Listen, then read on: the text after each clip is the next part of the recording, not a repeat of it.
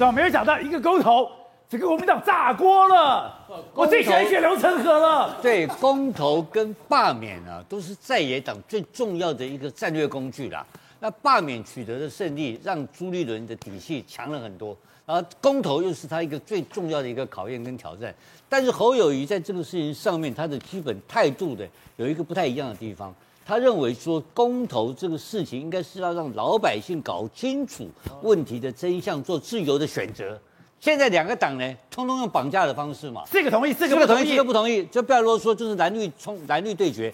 通通都不谈是非，不谈问题的本质是什么，包括那个插花的黄世秀进来就开始骂人，就吵架吵。我不懂哎，黄世秀为什么拍照都这样？对。他一定要这样摆，为什么呢？那吵这这不知道，可能他的那个脊椎脊椎神经有点跟人家不太。他说那是一个卡通的动作。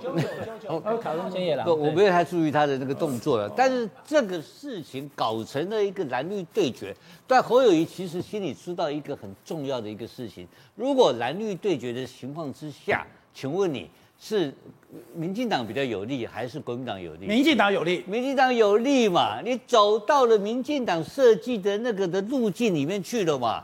如果我跟你一起走进去的话，就被民进党砍掉了嘛？杀，这个是被绞杀定的东西啊！所以你不应该往这个路线走嘛，该让老百姓有机会对四个公投的内涵做一个理解，做一个清楚的一个论述，这个的理性的处理的话。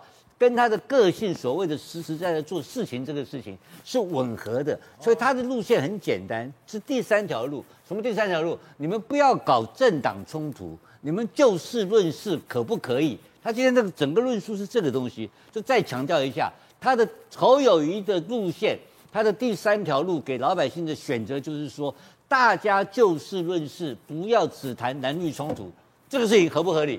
那结果呢？蓝绿都不给他这个空间嘛，都不给他这个机会，那不就完了吗？他不两边夹杀不同，所以就是说全部在玩民粹嘛。如果台湾一直沦入民粹的这个窠臼里面去的话，那台湾还有未来吗？当然没有未来。谁在乎台湾未来？所以的，所以的，对，我同意。先赢再说啊。所以好，那问题就来了嘛。所以他会赢，那就是问题是先赢再说嘛。所以他如果跟着你往那个蓝色的那个。必败的路线走下去的话，那怎么会赢呢？对，所以他要走出他自己一条路线，就是就事论事这个路线，就是我们讲的好，他的理性男，好不好？或者说他对老百姓就高度的服务跟尊重的概念的话，他就出现一个所谓的台派的蓝军出来了嘛。这个台湾也有台派，就台湾蓝就出现了嘛。你的台湾蓝比你那个老 K 蓝要大很多很多嘛。